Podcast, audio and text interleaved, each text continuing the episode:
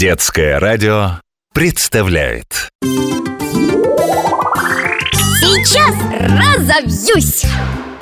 А почему снег иногда скрипит под ногами, а иногда нет? Это зависит от температуры воздуха Вот смотри, если на улице очень холодно Тогда снег под нашими ногами будет скрипеть Потому что в сильный мороз кристаллы льда, из которых, в общем-то, и состоит снег Становятся очень хрупкими. Сотни тысяч этих кристалликов ломаются под нашими ногами Поэтому и раздается такой звук, ну, похожий на хруст а вот когда на улице не холодно, когда температура воздуха а, примерно близка к нулю, снежинки не ломаются, они становятся мягкими. И поэтому по снегу мы идем бесшумно. Кстати, ты знаешь, что по хрусту снега можно определить температуру воздуха? Да-да, чего ты смеешься? Есть такие специалисты, которые это умеют.